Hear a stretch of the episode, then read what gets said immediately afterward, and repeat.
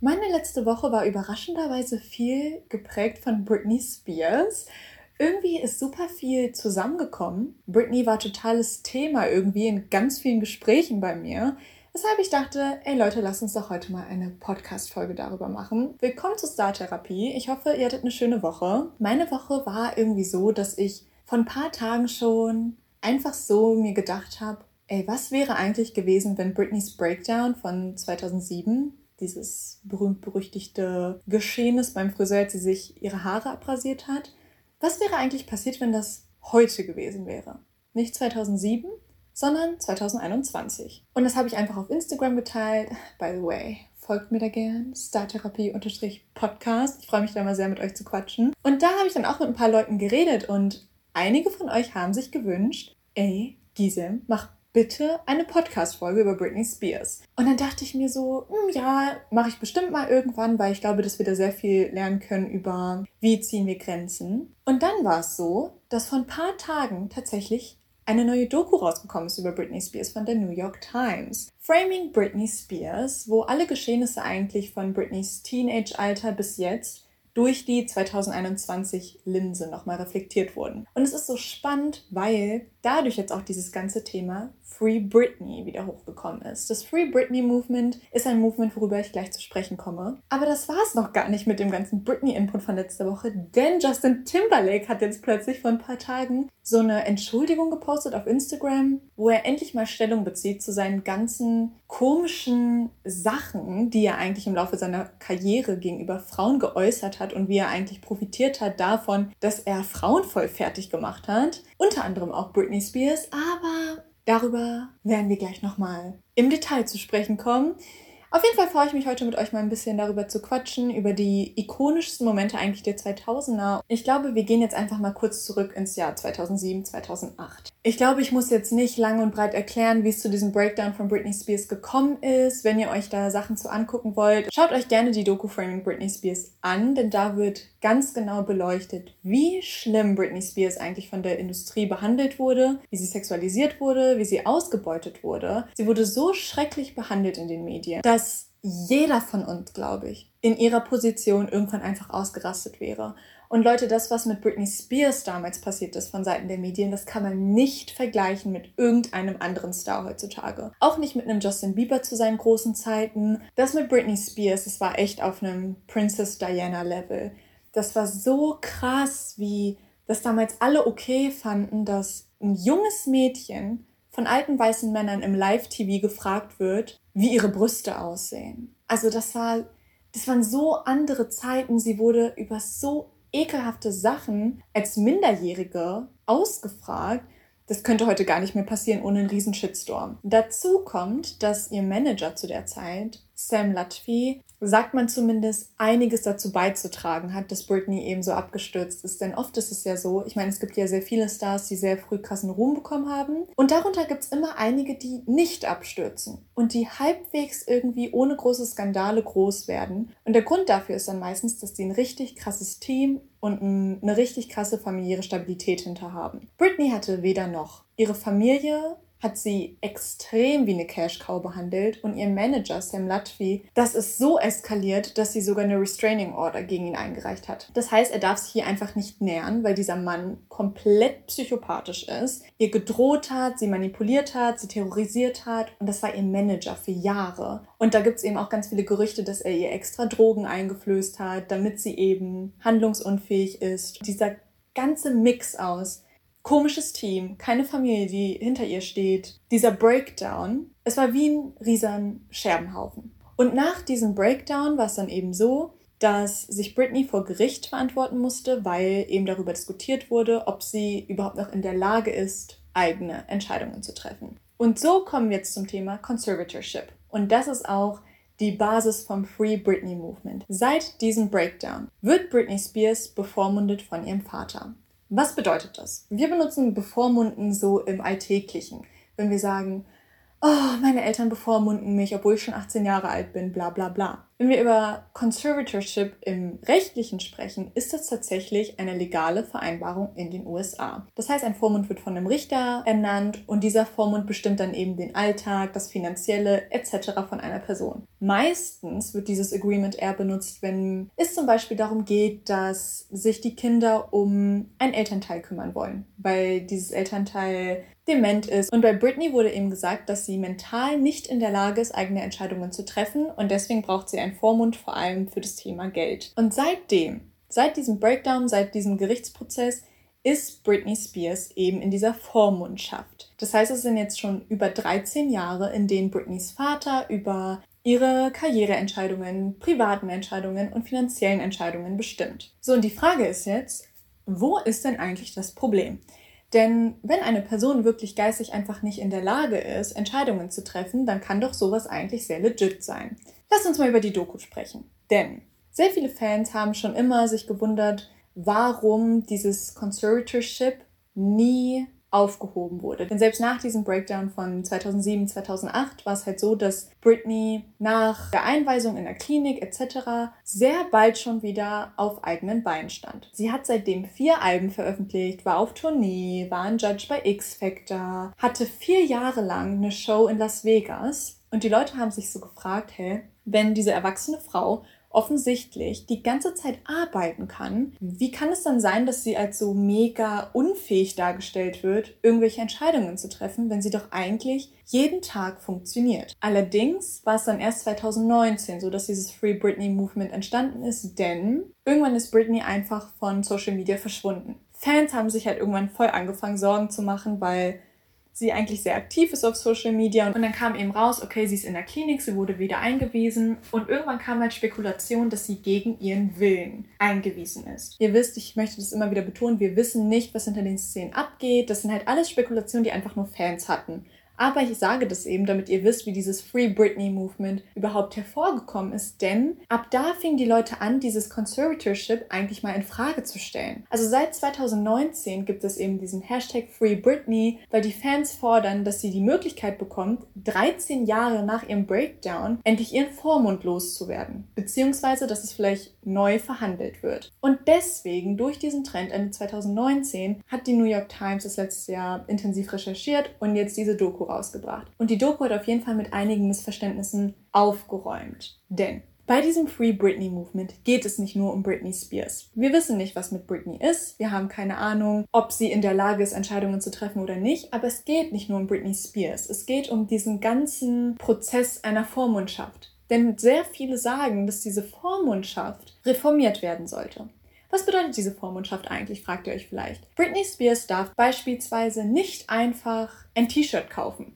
Denn man weiß ja überhaupt nicht, ob die Person geistig zurechnungsfähig ist und überhaupt versteht, was die Person gerade mit ihrem Geld macht. Ich habe zum Beispiel mit meiner WG-Mitbewohnerin geredet und ihr Vater ist Anwalt und ist selber auch Vormund von einem, der sonst vielleicht jeden Tag 100 Waschmaschinen kaufen würde, obwohl er überhaupt kein Geld hat. Und er würde sich sonst verschulden und deswegen ist ein Vormund eben praktisch in solchen Fällen, weil bei manchen Leuten einfach durch irgendwelche Einschränkungen vielleicht dieses rationale Verständnis und die Fähigkeit fehlt, Entscheidungen einfach selbst zu treffen. Britney Spears darf zum Beispiel auch kein Auto fahren, sie darf nicht einfach heiraten, wenn sie das will.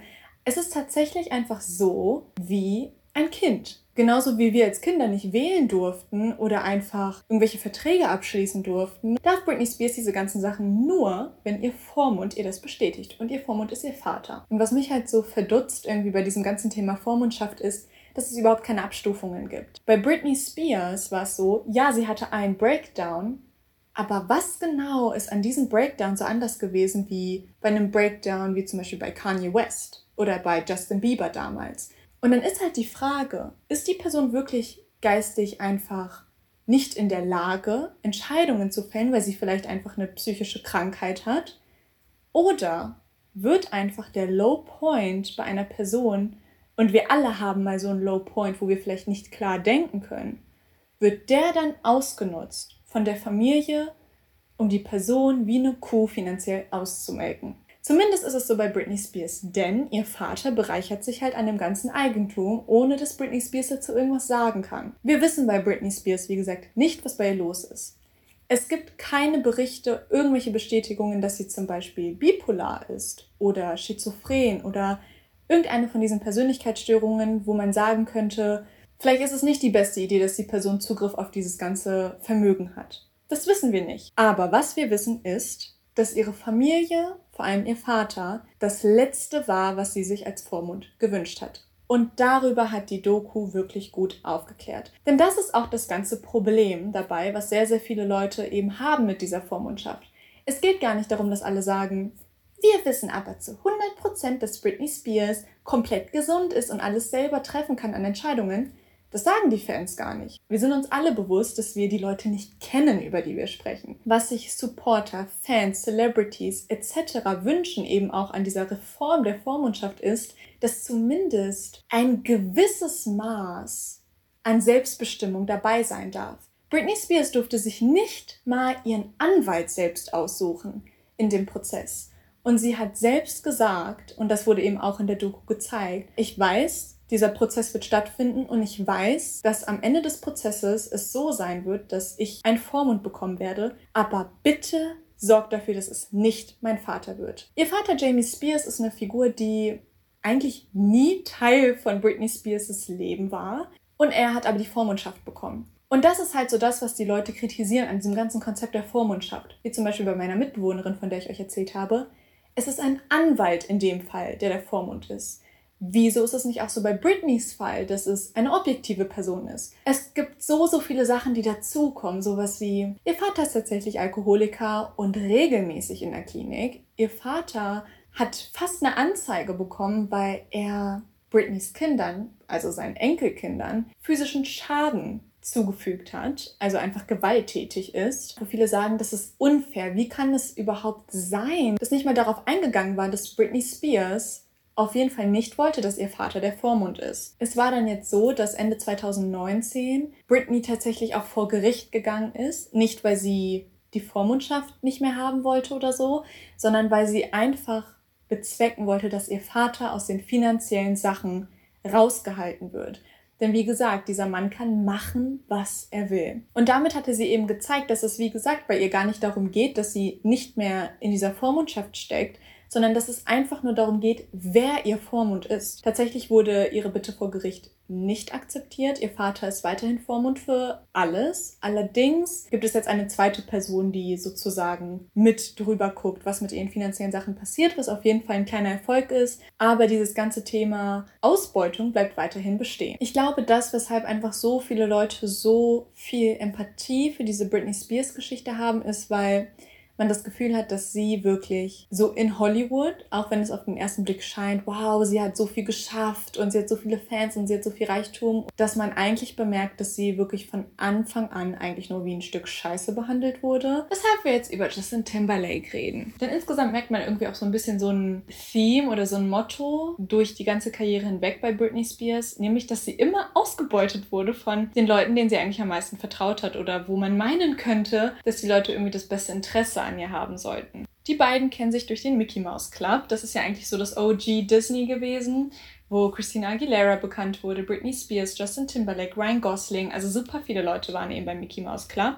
Und die beiden waren damals schon so ein bisschen ineinander verknallt, aber es waren halt nur Kinder. Ja, deren Wege haben sich dann immer wieder mal gekreuzt. Einmal, weil Justin Timberlakes Mutter Britney unter Vertrag nehmen wollte, hat sie dann aber nicht gemacht. Auf jeden Fall wissen wir ja, dass 1998 by the way, mein Geburtsjahr, dass die beiden da so die berühmtesten Stars überhaupt waren. Justin Timberlake mit NSYNC und Britney Spears einfach mit Hit Me Baby One More Time. Und als die beiden sich dann gefunden haben und ein Paar waren, war das echt Royalty für Hollywood.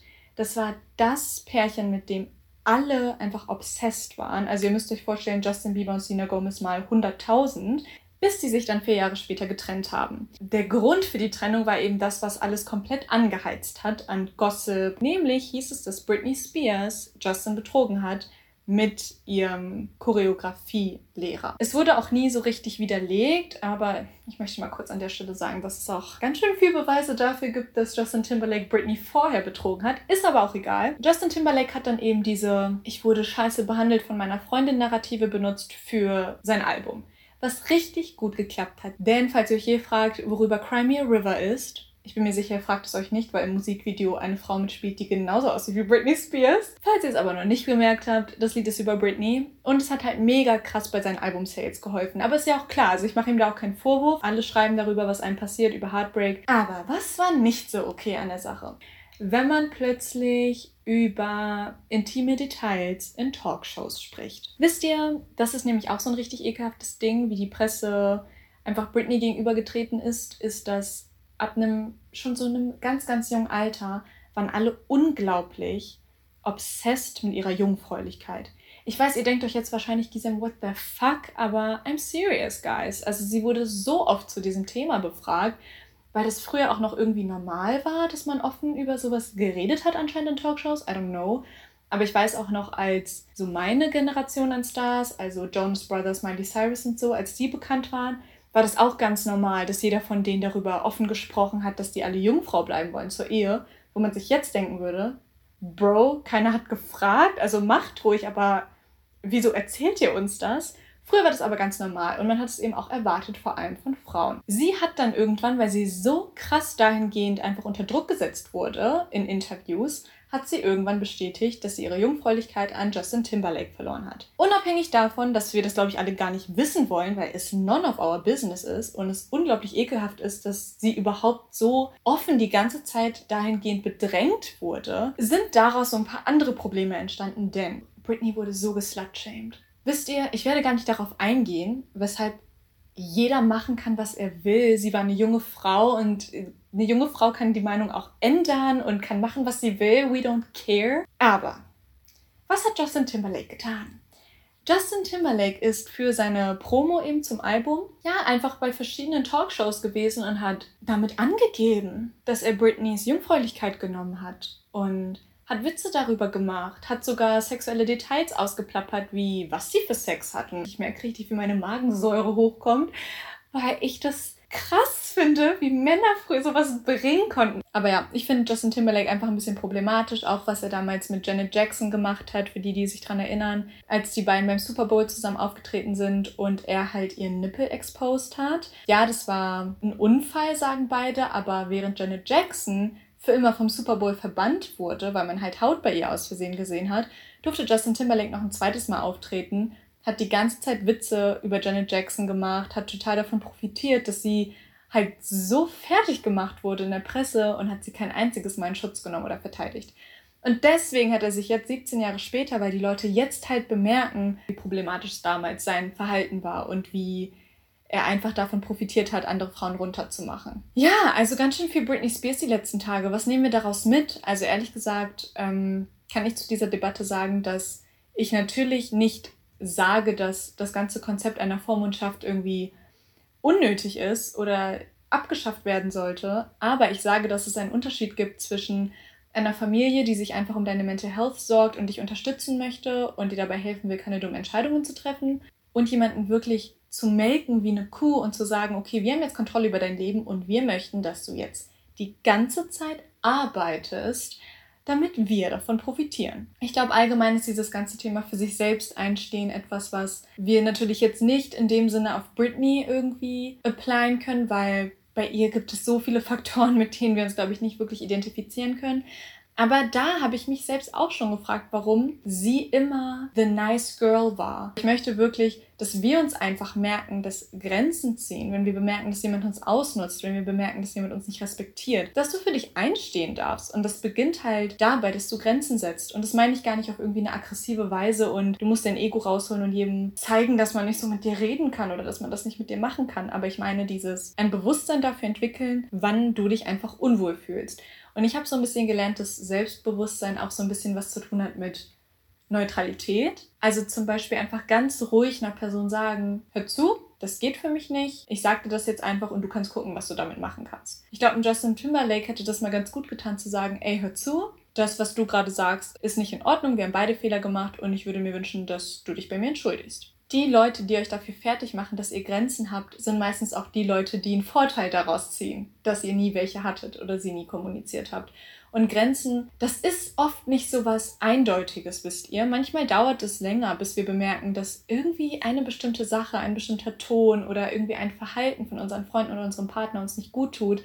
Aber ihr müsst auf dieses Bauchgefühl hören und ihr müsst es dann einfach ganz ruhig erklären und ihr dürft es auch sagen. Ich hoffe einfach, dass wir alle für uns einstehen, dass wir alle auch für die anderen Personen einstehen. Und deswegen ist es, finde ich, auch eigentlich ein ziemliches Zeichen an Courage, dass die Leute eben sagen, Free Britney, jeder soll zumindest zu einem bestimmten Teil selbst bestimmen dürfen, dass die Leute, die einem einfach nicht gut tun, auch nicht ins Leben gelassen werden sollten, beziehungsweise so eine riesen Macht bekommen. Ihr seht, dieses ganze Thema ist sehr viel. Es geht über mehrere Jahre und ich würde mich so darüber freuen, mit euch darüber auf Instagram zu diskutieren. Also geht gerne auf meine Instagram-Seite startherapie-podcast. Ich freue mich auf jeden Fall darüber, dass ihr zugehört habt und wünsche euch einen wunderschönen Start in die nächste Woche. Bis bald. Ciao.